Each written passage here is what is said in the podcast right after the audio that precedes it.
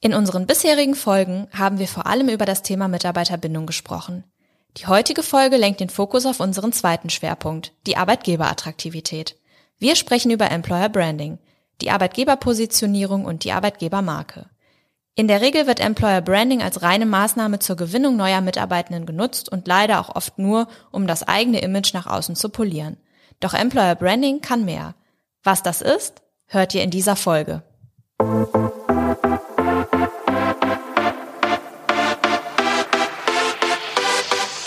How to Lose Employees Fast, der Podcast über Mitarbeiterbindung und Arbeitgeberattraktivität.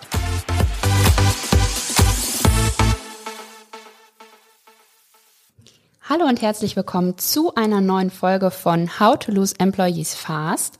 Und heute widmen wir uns mal dem Thema Arbeitgeberattraktivität beziehungsweise Arbeitgebermarke. Wir haben ja bisher hauptsächlich über Mitarbeiterbindung gesprochen, aber wir sagen ja auch immer in unserem Intro, dass wir uns mit beiden Themen befassen und heute liegt da eben der Fokus drauf. Wir haben äh, uns natürlich auch mit dem Thema schon ein bisschen beschäftigt und haben heute für die Folge das Motto gewählt, wir machen das mit den Fähnchen, weil ich wirklich finde, wenn man sich mal verschiedene Karriereseiten, Stellenanzeigen und so weiter anguckt, dann merkt man, dass viele das so einmal entwickelt haben und da dann aber auch irgendwie nicht mehr rangehen. Und gleichzeitig wird das aber auch total problematisch, weil ja viele Unternehmen auch darüber sprechen, dass sie keine neuen Bewerber finden und Ne? Wir haben auch das Thema Mitarbeiterbindung. Da wird es ja auch schwierig, die Leute zu halten. Deshalb haben wir gesagt, wir machen heute eine Folge zu Employer Branding, also der englische Begriff dafür. Und dazu haben wir uns Verena eingeladen, die wir über Instagram tatsächlich kennengelernt haben. Und ihr werdet es gleich hören. Sie ist uns heute per Telefon zugeschaltet, also sitzt ein bisschen weiter weg. Und wir freuen uns aber total, dass das geklappt hat. Und ich freue mich total, dass du da bist, Verena. Äh, stell dich doch gerne mal unseren Zuhörerinnen und Zuhörern vor. Also erstmal ein Hallo von meiner Seite. Ähm, ich bin die Verena und ich freue mich ganz besonders, ähm, dass das hier geklappt hat und dass ich heute da sein darf. Ähm, du hattest das gerade schon erwähnt, ich bin ein bisschen weiter weg. Also ich sitze hier im Bayerischen Wald Nähe des Dreiländerecks ähm, Deutschland, Österreich und Tschechien, genauer gesagt im Landkreis Frei und Grafenau. Und das ist auch die Region, ähm, wo ich aufgewachsen bin ähm, und was so meine Heimat ist. Ähm, ich habe mich nach der Schule damals entschieden, Lehramt zu studieren und habe Lehramt für Mathematik und Wirtschaftswissenschaften studiert, habe das auch mit dem Staatsexamen abgeschlossen, aber war mir damals da schon nicht so sicher, ähm, ob ich wirklich in die Schule gehen möchte und habe erstmal gedacht, ich probiere es einfach mal in der freien Wirtschaft ähm, und bin dann in die Unternehmensberatung gegangen. Ähm, es hat mir sehr, sehr viel Spaß gemacht und ich habe ja mehr als zehn Jahre Berufserfahrung dann in der Unternehmensberatung gesammelt, das mir immer und immer wieder sehr, sehr tiefe Einblicke in Organisationen und Unternehmen beschert hat. Und ich war auch sehr, sehr oft ähm, bei den Unternehmen vor Ort und habe mir irgendwann ähm, oder habe irgendwann einfach mal wahrgenommen, dass ich mir sehr, sehr oft Gedanken darüber mache, irgendwo fühlt man sich als externe Mitarbeiterin sehr, sehr wohl. Ähm, das ist vielleicht auch ein Unternehmen, das man weiterempfehlen würde. Und dann gibt es irgendwie so Situationen, wo man sich denkt, boah, ich bin echt froh, wenn dieses Projekt wieder vorbei ist ähm, und ich dort nicht mehr hin muss, in Anführungszeichen. Ähm, habe mich dann einfach sehr, sehr oft auch mit diesen Fragen beschäftigt, was sind denn eigentlich die Themen? Warum fühlt man sich wo wohl? Warum fühlt man sich auch vielleicht wo zugehörig? Ähm, und warum ist es in anderen Situationen nicht so? Und dann hatte ich ähm, in dem Unternehmen, also in der Beratung, die Möglichkeit, eine Führungsposition zu übernehmen und habe mir auch mal Gedanken darüber gemacht, ähm, was sind denn für mich eigentlich Führungsprinzipien? Was ist mein Führungsverständnis? Ähm, und da habe ich damals lange überlegt, auch vor diesem ersten Tag, wo ich diese Rolle übernommen habe, wie ich das dem Team kommuniziere. Und ich habe gesagt, ich will für das Team eine ähm, gute Gastgeberin sein, weil es zwischen Führungskraft und Gastgeber ähm, einfach ja sehr, sehr viele Parallelen gibt. Ähm, meine Vision ist es, Menschen zusammenzubringen und auf die Bedürfnisse einzugehen und natürlich an den Stellen, wo es notwendig ist, ähm, Verantwortung zu übernehmen und Entscheidungen zu treffen. Habe mich dann natürlich viel und stark weiterentwickelt ähm, im Thema Führung und auch Leadership und habe im letzten Jahr ähm, eine Coaching-Ausbildung gemacht zur Stärkencoachin, also dieser stärkenorientierte Ansatz oder auch Führungsansatz, Stärken, Stärken und nicht irgendwie versuchen, die Schwächen auszumerzen. Das ist auch ein, ein Thema, was mir sehr, sehr wichtig ist. Und jetzt versuche ich ein bisschen den Bogen zu spannen, natürlich auch ähm, bei Unternehmen wichtig ist. Also Unternehmen müssen sich natürlich heutzutage darüber Gedanken machen, was sind ihre Stärken, wofür stehen sie und wofür wollen sie von den eigenen Mitarbeitern, ähm, aber natürlich auch ähm, am Arbeitsmarkt wahrgenommen werden. Und ich habe mich dann einfach dazu entschlossen, dass ich all dieses Wissen und meine Erfahrungen, die ich gesammelt habe, einfach auch anderen Menschen und Unternehmen zur Verfügung stellen möchte und haben dann in diesem Jahr ähm, Hey You gegründet, ein Employer Branding Unternehmen, nenne ich es jetzt mal auch mit diesem schönen Begriff, ähm, das einfach die Unternehmen genau in diesem Themenfeld unterstützen wird. Und die Vision, ähm, die wir damit verfolgen, ist es, die Unternehmen dabei zu unterstützen, MitarbeiterInnen zu finden, zu binden und zu halten. Ja, super. Genau. Und das ist ja genau unser Thema. Und deshalb ist es super schön, dass wir zueinander gefunden haben. Ja, erstmal, Gott, ich muss erstmal verarbeiten, was du gerade alles erzählt hast, weil da natürlich auch ganz viele Themen drin sind, über die wir tatsächlich auch schon gesprochen haben. Also das, was du sagst, ne, dass man sich irgendwie als Führungskraft auch mal Gedanken machen darf, sage ich jetzt mal so, wie möchte ich führen, äh, haben wir schon mal drüber gesprochen und auch das, was du sagst mit dem Stärkenmanagement, finde ich auch toll. Das hatten wir auch in der vierten Folge ähm, drüber gesprochen, ne? dass es so so wichtig ist, eher auf die Stärken zu gucken anstatt auf die Schwächen. Und jetzt hast du mit Hey You äh, etwas gegründet, was ja genau das Thema trifft, über das wir heute sprechen wollen. Und ähm, wir machen es immer gerne so dass wir zu Beginn einmal den Begriff, über den wir sprechen, aufklären. Also in dem Fall Employer Branding, mal gucken, so, so was ist das denn? Warum ist das sinnvoll? Vielleicht magst du uns da mal einen Einblick geben für alle die, die sagen, äh, damit kann ich noch gar nichts anfangen. Sehr, sehr gern. Also Employer Branding jetzt einfach mal ähm, von der Begrifflichkeit oder Definition sind diejenigen Maßnahmen, die ein Unternehmen sowohl intern als auch extern ergreift, um sich als glaubwürdiger und attraktiver Arbeitgeber zu positionieren. Jetzt verwenden wir ja immer sehr, sehr gerne ähm, diese englischen Begriffe, weil sie irgendwie cool und fancy klingen. Ähm, was ich an dem Wort nicht ganz so gern mag oder warum es vielleicht an der einen oder anderen Stelle oft falsch verstanden wird. Ähm, das Branding steht bei Employer Branding nicht im Vordergrund. Mhm. Ähm, der Fokus, der soll eigentlich auf das Thema, also auf den Arbeitgeber ähm, liegen. Und es ist ja so, in Organisationen bilden sich ja Menschen sowieso eine Meinung über einen Arbeitgeber. Also gerade wenn man irgendwie mal schaut, ähm, wenn die Mitarbeitenden sich in ihrer Freizeit treffen, man redet ja irgendwie über das Unternehmen, ähm, wo man tätig ist. Das heißt, diese Meinung ähm, über ein Unternehmen, die bildet sich ja sowieso.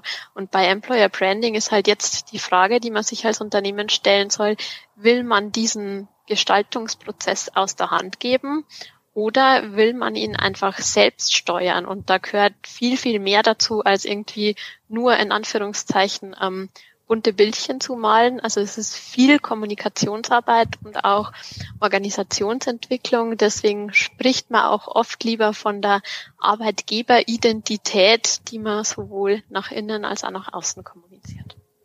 Okay, das finde ich äh, total spannend, was du sagst, weil ich da auch so ein paar Parallelen wiedererkenne. Also auch, ähm, wir hatten ja auch schon das Thema Unternehmenskultur, da hat man ja auch gesagt, okay, Unternehmenskultur ist immer da. Ähm, aber es ist die Frage, wie möchte man es gestalten? Und hat mir nämlich genau auch diesen Punkt so, okay, wie sprechen die Menschen denn über uns äh, in ihrer Freizeit? Und ich finde das spannend, dass du das hier nochmal aufgreifst. Jetzt ist natürlich so meine nächste Frage, wahrscheinlich wird ja jedes Unternehmen sagen, ja, natürlich will ich meine Marke gestalten.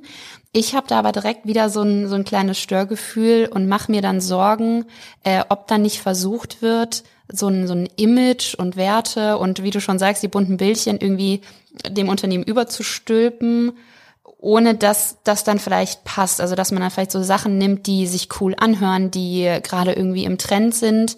Wie kriege ich das hin, das zu vermeiden und dann aber auch wirklich das gut zu machen? Das ist ein sehr, sehr ähm, wichtiges Thema, das du da ansprichst, Heike. Also ähm, danke auch für die Frage, weil genau das ist natürlich der Punkt. Also viele, wenn sie an Employer Branding denken, denken erstmal, ah, ich ähm, ich mache mir da jetzt eine coole Marke, wo ich irgendwie eine große Kampagne nach außen fahre, ähm, mit Begriffen, Werten, ähm, die alle irgendwie schön klingen und die man vielleicht heute auch am Arbeitsmarkt hören mag. Ähm, und es kann natürlich auch sein, dass man kurzfristig da sehr, sehr viele Menschen anzieht und sich viele Menschen da ähm, im Unternehmen bewerben. Aber man möchte die Menschen dann natürlich auch an uns Unternehmen binden und wenn die tatsächlich ins Unternehmen kommen, dann werden die das Unternehmen festnageln an dem, was in so einer Kampagne steht. Und wenn sie dann dort nicht vorfinden, was nach außen kommuniziert wird, ähm, dann sind sie enttäuscht und dann sind diese Menschen schneller wieder weg, ähm, als man eigentlich mit, ja, mit dem Schauen mitkommt. Und das ist noch viel neg negativer für eine Arbeitgeberidentität und vielleicht auch für eine Arbeitgebermarke, als wenn man einfach diesen Prozess einmal richtig anpackt und alle Menschen, also auch ähm, die Mitarbeitenden aus dem Unternehmen an den Tisch holt und sich die Frage stellt, wofür stehen wir als Unternehmen eigentlich? Ja, das finde ich äh, gut, dass du das einmal so erklärst, weil tatsächlich eine meiner weiteren Fragen wäre tatsächlich gewesen, so, okay, was hat denn jetzt äh, eine Arbeitgebermarke ähm, irgendwie auch mit Mitarbeiterbindung zu tun, weil so wie ich es wahrnehme, ist es eigentlich in erster Linie immer dazu gedacht, neue Mitarbeitende ins Unternehmen zu holen, also vor allem fürs Recruiting. Das, was du jetzt aber beschreibst, ist also dieses, ich äh, test oder ich, ich ja überprüfe, ob das, was ihr mir quasi vorher erzählt habt, ob das auch stimmt, ähm, dass das am Ende dazu führt, ob ich im Unternehmen bleibe oder nicht und damit quasi auf die Bindung einzahlt. So verstehe ich das. Und dann wird mir auch klar, weil ich habe das, äh, ich habe mich auch ein bisschen im Vorfeld damit beschäftigt. Ich habe mich so ein bisschen gewundert, warum man zwischen externem und internem Employer Branding unterscheidet. Und so kann ich das aber gut nachvollziehen. Ähm, jetzt hast du schon den Prozess angesprochen. Also mal angenommen, ich sage jetzt, okay, ich verstehe, warum ich mich mit Employer Branding ähm, befassen sollte wenn ich da jetzt noch ein Rookie bin, ich habe das noch nie so richtig gemacht, ich habe immer das mit den Fähnchen gemacht, stelle jetzt aber fest, das funktioniert nicht mehr. Ähm, ich würde dich jetzt anrufen und sagen, hey Verena, ich brauche Unterstützung. Wie würdest du das dann mit mir beziehungsweise mit meinem Unternehmen angehen? Also die Basis ähm, für uns bei Herr Ju ähm, zu Anfang ist natürlich einfach mal die richtige Haltung, nenn es vielleicht auch Mindset, ähm, whatever. Ähm, man muss es wollen und man muss als Unternehmen auch bereit dafür sein, dass in diesem Prozess es an der einen oder anderen Stelle mal unangenehm werden kann, ähm, weil vielleicht ja, ich sag mal, Gaps aufgedeckt werden, ähm, wo man als Unternehmen sagt, hm, da sind wir wahrscheinlich noch nicht so gut aufgestellt und da müssen wir uns als Unternehmen oder Organisation ähm, auch weiterentwickeln. Ähm, ich sage es deshalb, ähm, weil es für mich wirklich ja die, die Basis von dem Ganzen bildet. Also wenn man nicht bereit dafür ist, vielleicht auch ähm, Themen mal anzupacken, dann braucht man gar nicht erst tiefer in diesen Prozess einzusteigen. Also man muss am Anfang einfach mal Verständnis schaffen, auch alle Menschen am Tisch sensibilisieren und dann startet man klassisch, ähm, wie man jedes andere Projekt auch aufziehen würde ähm, und macht sich mal eine Projektstruktur. Also es braucht ein, ein Projektteam und umso diverser so ein Team aufgestellt sein kann, umso besser ist es natürlich.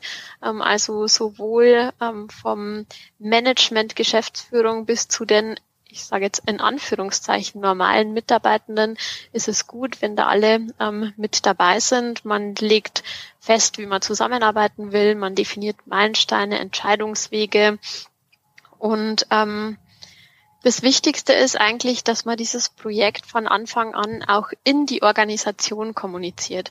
Ähm, ich merke mhm. sehr, sehr oft, dass viele sagen, ja, wir machen das jetzt mal, aber lasst uns mal lieber nett darüber reden. Und ich sage immer, warum denn nicht? Also das ist ja was Schönes, wenn ein Unternehmen und ein Arbeitgeber sich so einem Thema annimmt und die Mitarbeitenden motiviert es eigentlich immer total, wenn sie merken, dass da was passiert und dass sie auch eine wichtige Rolle spielen. So dieses, die Menschen im Unternehmen sind das wichtigste Kapital. Ähm, das kommt da eigentlich immer ganz schön dabei raus. Also warum soll man ein Geheimnis draus machen? Am Ende verfolgt man ja ein, ein tolles Ziel, ähm, was auch positiv nur für die ganzen Mitarbeitenden sein kann. Und dann geht's los, ähm, dass also man muss sich natürlich die Frage stellen, kann und will man sowas alleine machen oder holt man sich einen externen Partner ähm, mit ins Boot?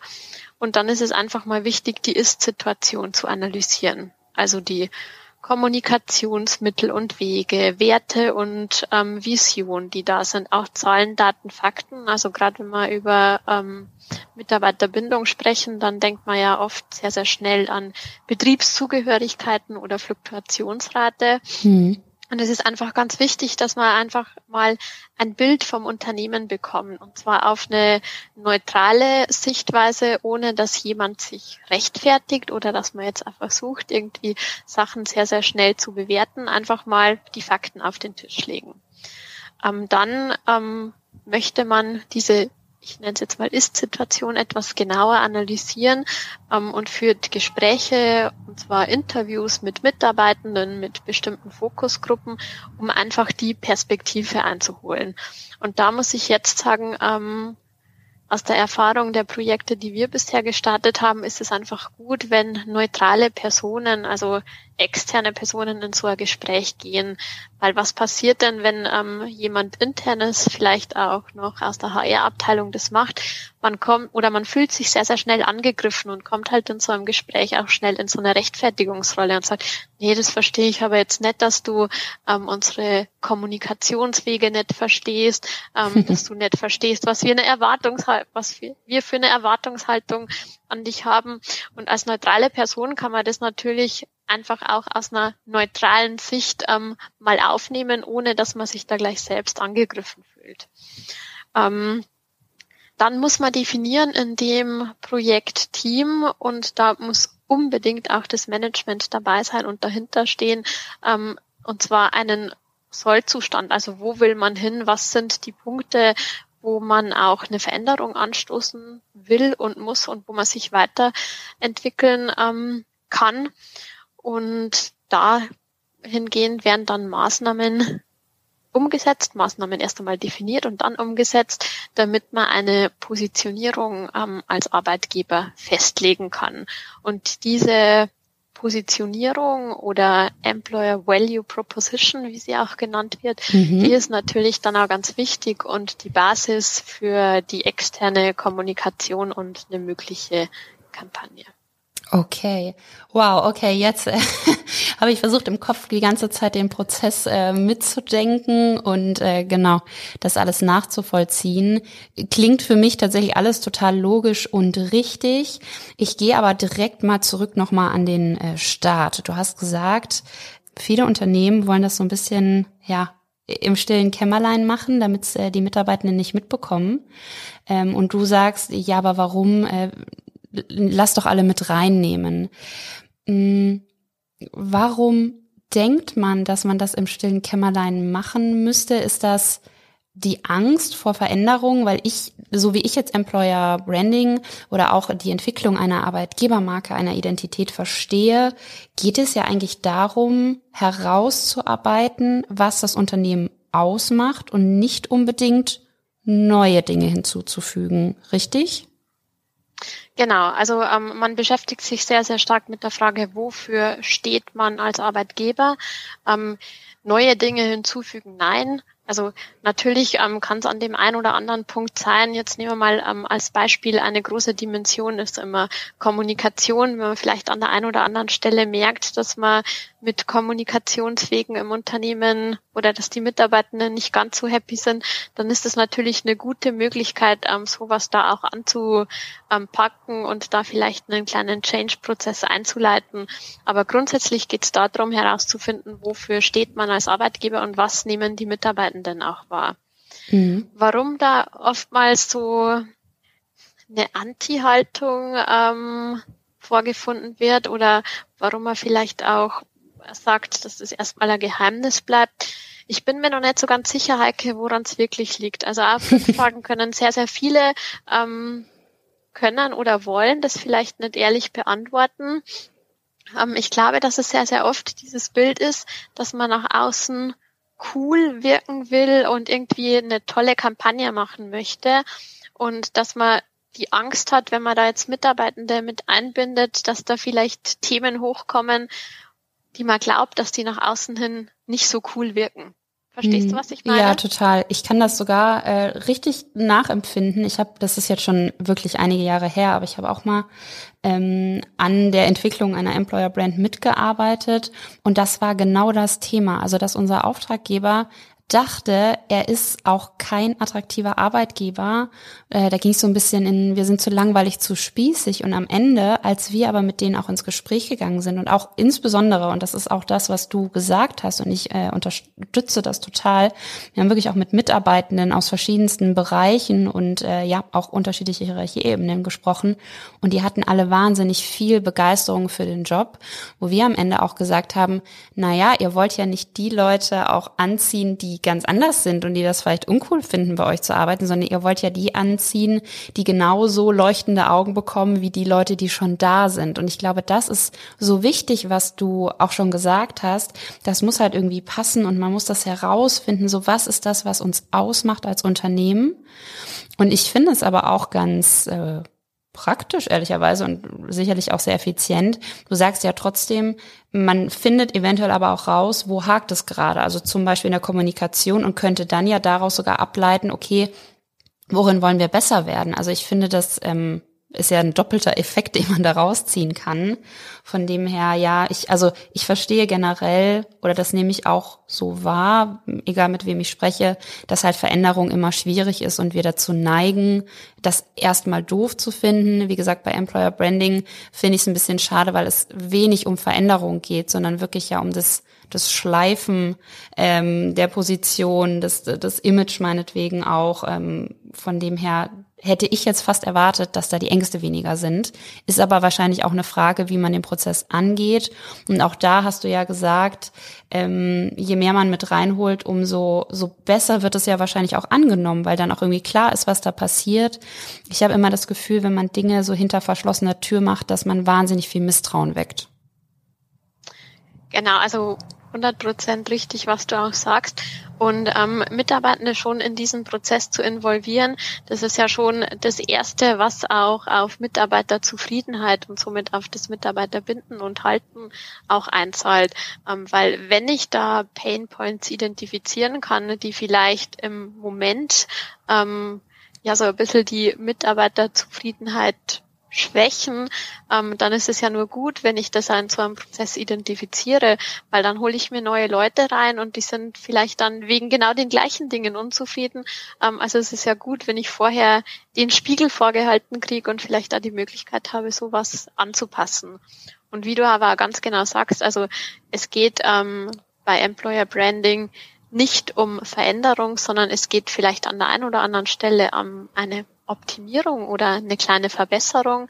Aber ganz wichtig dabei ist, man will sich authentisch sowohl nach innen als auch ähm, nach außen positionieren und das auch kommunizieren, weil man gibt ja mit so einer Arbeitgebermarke oder einer Arbeitgeberidentität ein Versprechen ab.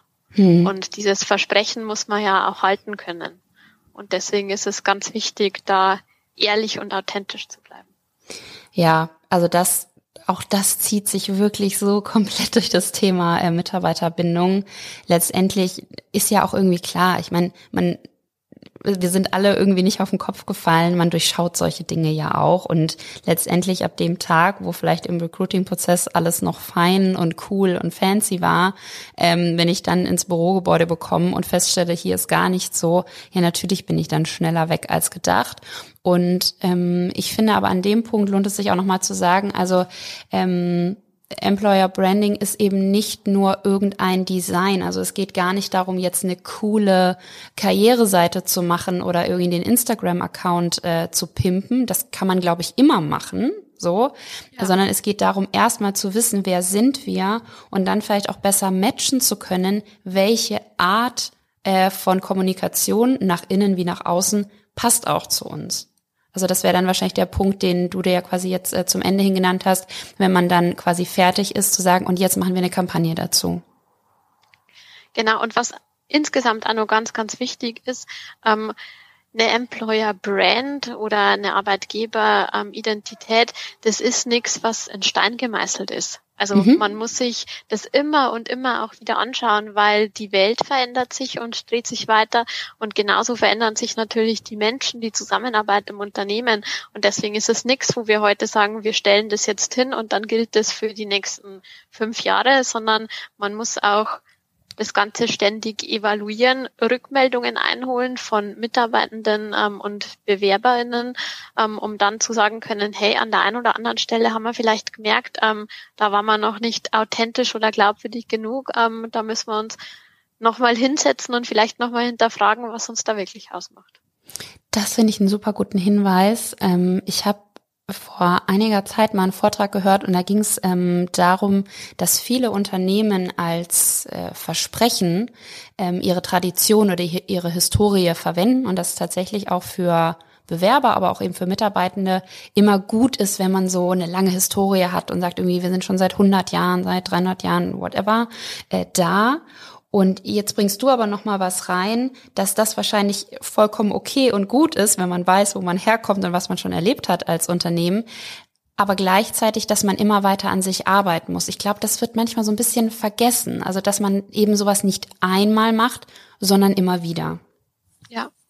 Und ich glaube, das ist ganz, ganz wichtig und gerade in ähm, einer Welt des ständigen Wandels, ähm, wo sich außenrum auch so viel tut, ähm, darf man da als Unternehmen nicht stehen bleiben. Also man soll stolz auf seine Wurzeln sein. Ich glaube, gerade Unternehmen, die ähm, einfach, die es schon sehr, sehr lange gibt, ähm, da kann man, also das zeigt, zeigt ja nach außen hin auch, dass es ein sicherer Arbeitgeber ist und das sind Punkte, worauf man stolz sein soll. Und man soll sich auf dem nicht ausruhen, sondern einfach ähm, mit den Veränderungen mitgehen und da ähm, vielleicht auch mal ja Veränderungen vorantreiben, wo es nötig ist. Mhm. Genau, und jetzt hast du, äh, als du gerade den Prozess beschrieben hast, auch gesagt, du würdest empfehlen, jemand externen dazu zu nehmen. Ähm, da höre ich raus, also da geht es vor allem darum, dass auch mal jemand ins Unternehmen kommt, der quasi nicht so betriebsblind ist oder so tief in den Dingen drin steckt und vor allem auch einfach eine neutrale Position einnehmen kann. Ähm, also das beispielsweise, wenn ich ja jetzt selber in meinem Unternehmen sitze, ähm, dann ja mache ich das vielleicht schon ganz viele Jahre und bin auch überzeugt von den Prozessen und bin gar nicht mehr imstande, darüber nachzudenken, dass das gar nicht so optimal ist. Mm, ich könnte mir aber auch vorstellen, und vielleicht können wir da äh, nochmal ganz kurz das zumindest anschneiden, nicht jedes Unternehmen hat vielleicht das Budget zu sagen, wir können uns jetzt externe Unterstützung holen. Hast du vielleicht trotzdem einen Tipp zu sagen, wenn wir uns aber mit dem Thema befassen wollen, wie man das vielleicht auch im kleineren gut anfangen könnte oder was vielleicht ein erster guter Schritt ist?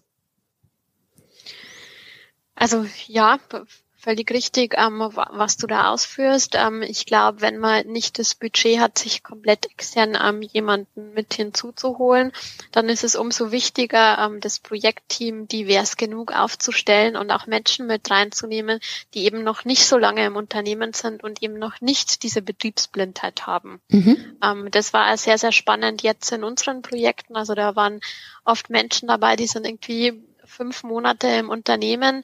Ähm, die sehen sehr, sehr viele Sachen natürlich auch noch neutraler. Es ist natürlich immer so eine Frage, ähm, inwieweit trauen die sich dann auch irgendwas Negatives zu sagen, gerade wenn man vielleicht jetzt mal die Probezeit ähm, erst beendet hat, hm. weil das natürlich auch so ein Kulturaspekt ist. Aber die schaffen es tatsächlich nochmal ähm, in diese neutrale Perspektive zu gehen. Ähm, und was auch immer ganz, ganz gut hilft, um zu ähm, analysieren, sind natürlich Mitarbeiterumfragen, die anonym gemacht werden. Da zeigt da die Erfahrung, dass die Menschen im Unternehmen dort oftmals ehrlicher sind wie in einem Gespräch und da hat halt der Gegenüber auch nicht sofort die Möglichkeit, darauf zu reagieren und sich irgendwie zu rechtfertigen, dass da so eine Spirale draus wird. Ja, ja, ich überlege jetzt gerade, also genau, ich bin total bei dir, dass äh, ein divers aufgestelltes Projektteam total sinnvoll ist.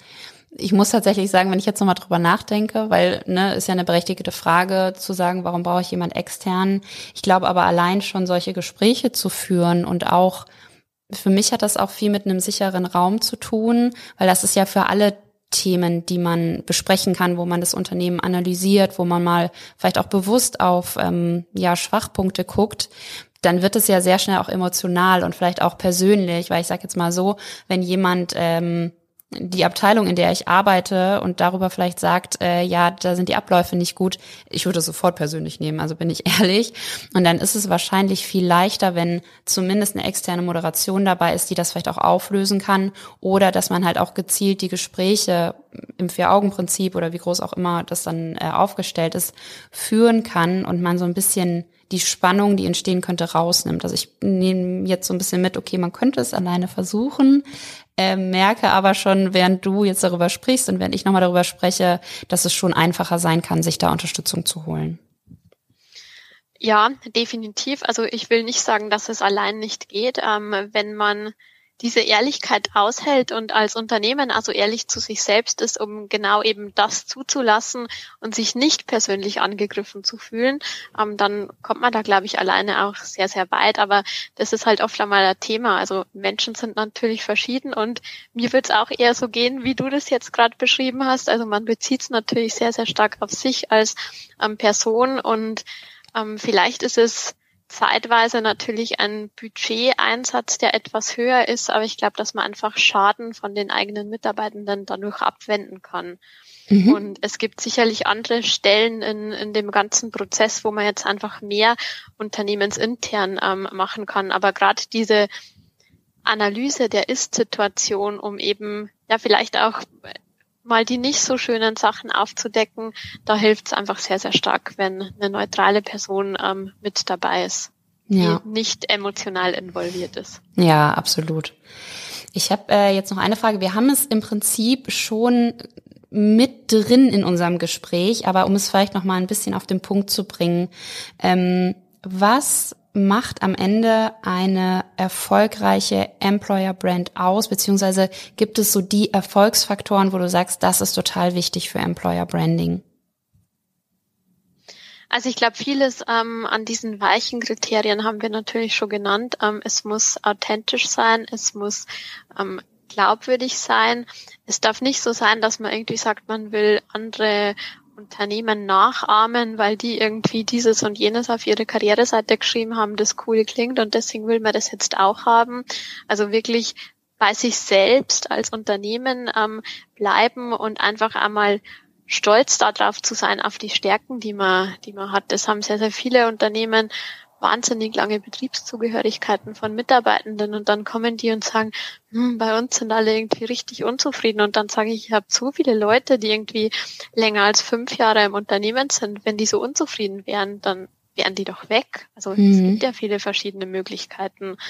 Ähm, bei Erfolgsfaktoren für eine Arbeitgebermarke, Arbeitgeberidentität kommt natürlich ja immer sehr, sehr schnell dieses Zahlenthema auf. Also kann ich das irgendwie anhand von KPIs messen? Mhm. Und dann kommt sehr, sehr oft auch der Punkt, na ja, ähm, dann müsste ich ja quasi morgen viel, viel mehr Bewerbungen kriegen. Mhm. Und dann habe ich gesagt, ja, ähm, das ist vielleicht eine Zahl, die man messen kann. Aber viel, viel wichtiger ist es dann zu schauen, ähm, kriegt man die passenden Bewerbungen, weil wenn ich, nur weil ich 100 Bewerbungen auf eine Stelle kriege ähm, und irgendwie aber wenn nur einer oder zwei genau ähm, passen, dann darf das kein also die Anzahl der Bewerbungseingänge natürlich kein Kriterium sein. Deswegen würde ich sagen, Anzahl der passenden Bewerbungen und ähm, Mitarbeiterzufriedenheit und Mitarbeiterbindung sind Erfolgsfaktoren für eine Arbeitgebermarke. Ach, das finde ich super, dass du das äh, nochmal so mit aufgreifst, weil tatsächlich ähm, habe ich oft das Gefühl, wenn wir über eben Mitarbeiterbindung sprechen, dass die Messbarkeit gar nicht so leicht ist. Ähm, ich habe immer auch die Befürchtung, dass wir, also was heißt Befürchtung? Ich nehme einfach mal an, dass die Betriebszugehörigkeit in Zukunft, glaube ich, nicht mehr der perfekte äh, KPI ist, weil ich glaube, dass grundsätzlich wir alle in Zukunft Jobs öfter wechseln werden. Und trotzdem finde ich super, dass du das sagst und auch dieses passende Bewerbungen. Also es geht nicht um die Masse, die reinkommt, sondern wirklich passt das zu unserem Unternehmen, weil ja am Ende auch, was bringen mir 100 Bewerbungen, wenn ich dann irgendwie 99 Absagen rausschicken muss. Also sehr, sehr gut, dass du das nochmal mit reingepackt hast, weil das ist ja auch für viele wichtig. Ne? Also wenn ich jetzt zum Chef gehe und sage, los, lass uns das mal machen, der wird ja immer danach fragen, was bringt uns das? Und ähm, von dem her sehr gut, dass du das nochmal mit reingebracht hast. Wenn ich da noch mal kurz ergänzen darf, ja, Heike, weil genau das soll ja ähm, eine Arbeitgebermarke nach außen hin auch darstellen. Es soll so eine Art Filter sein, dass die passenden Menschen sich auf das Unternehmen bewerben. Weil ich glaube, sehr, sehr viele kennen es, dass man oft in Bewerbungsgesprächen sitzt und sich ähm, alle Parteien am Tisch denken, hm, irgendwie passt's nicht so ganz. Also ob das jetzt menschlich ist oder ähm, auch von dem, was man im Unternehmen vorfinden würde. Und wenn man einfach als ähm, Mensch am Arbeitsmarkt, sage ich mal, vorher schon die Gelegenheit hat, hinter die Kulissen ähm, zu blicken und einen authentischen Eindruck von einem Arbeitgeber zu haben, ähm, dann kann ich mir ja vorher schon viele Sachen irgendwie mal überlegen, ob ich das haben möchte oder nicht. Und wenn mir, also wenn ich das nicht möchte, dann bewerbe ich mich halt nicht. Ja, witzig, dass du das auch gerade sagst. Ich habe heute noch äh, bei LinkedIn ein Posting gesehen, wo eine berichtet hat, dass sie irgendwie seit Jahren auf einen Traumjob hingearbeitet hat und dann im Vorstellungsgespräch war und das richtig anstrengend und schwierig und unangenehm fand. Und sie hat zwar die Jobzusage bekommen, aber hat sich am Ende für einen anderen Job entschieden, weil sich da einfach viel besser angefühlt hat. Und das ist ja genau das. Also da muss ja eine Erwartung da gewesen sein, die die Realität nicht mal im Vorstellungsgespräch halten konnte. Also fand ich auch sehr, sehr spannend und ja, kann ich auf jeden Fall komplett unterstreichen. Dann habe ich tatsächlich alle meine Fragen gestellt, die ich stellen wollte und würde aber dir gerne, wie wir das immer so machen, zum Abschluss nochmal das letzte Wort geben. Das heißt, wenn du ähm, unseren Zuhörerinnen und Zuhörern noch was mitgeben möchtest, dann gerne jetzt. Also ich bin der Meinung, um, ähm, it's all about people oder die Menschen im Unternehmen sind das wichtigste um, ähm, Kapital. Und ich glaube, das ist was, was Unternehmen sich einfach viel, viel mehr bewusst werden müssen. Ähm, und vielleicht hat man dadurch auch die Chance, ähm, so manche Ängste mal ein bisschen hinten anzustellen ähm, und wegzuschieben und sich dann mit solchen Themen zu beschäftigen, weil am Ende hat es einen positiven Einfluss sowohl ähm, auf das Recruiting als auch auf die Mitarbeiterbindung und Mitarbeiterzufriedenheit. Und ich glaube, dass wir alle die Arbeitswelt ein Stückchen besser machen können, ähm, wenn wir uns solcher Themen annehmen und offen dafür sind. Super, was ein schönes Schlusswort. Dem habe ich nichts hinzuzufügen. Deshalb, Verena, vielen, vielen Dank, äh, dass du dir die Zeit genommen hast. Ich hoffe, es ergibt sich irgendwann die Chance, dass wir uns auch einmal persönlich kennenlernen. Und ja, toll, dass du zu dem Thema dabei warst und Grüße in den Süden. vielen, vielen Dank an euch. Ähm, tolle Initiative mit dem Podcast und ich glaube, das ist schon ein erster Schritt in die Richtung, die Arbeitswelt ein Stückchen besser zu machen. Danke euch für die Gelegenheit. Danke dir. Wir freuen uns, dass ihr bei dieser Folge dabei wart und hoffen, dass ihr viel für euch und euer Unternehmen mitnehmen könnt. Wenn ihr euch bestimmte Themen in unserem Podcast wünscht oder Experten und Expertinnen kennt, die wir unbedingt einmal einladen sollten, dann schreibt uns gerne auf Instagram oder LinkedIn. Wir freuen uns auf eure Nachrichten.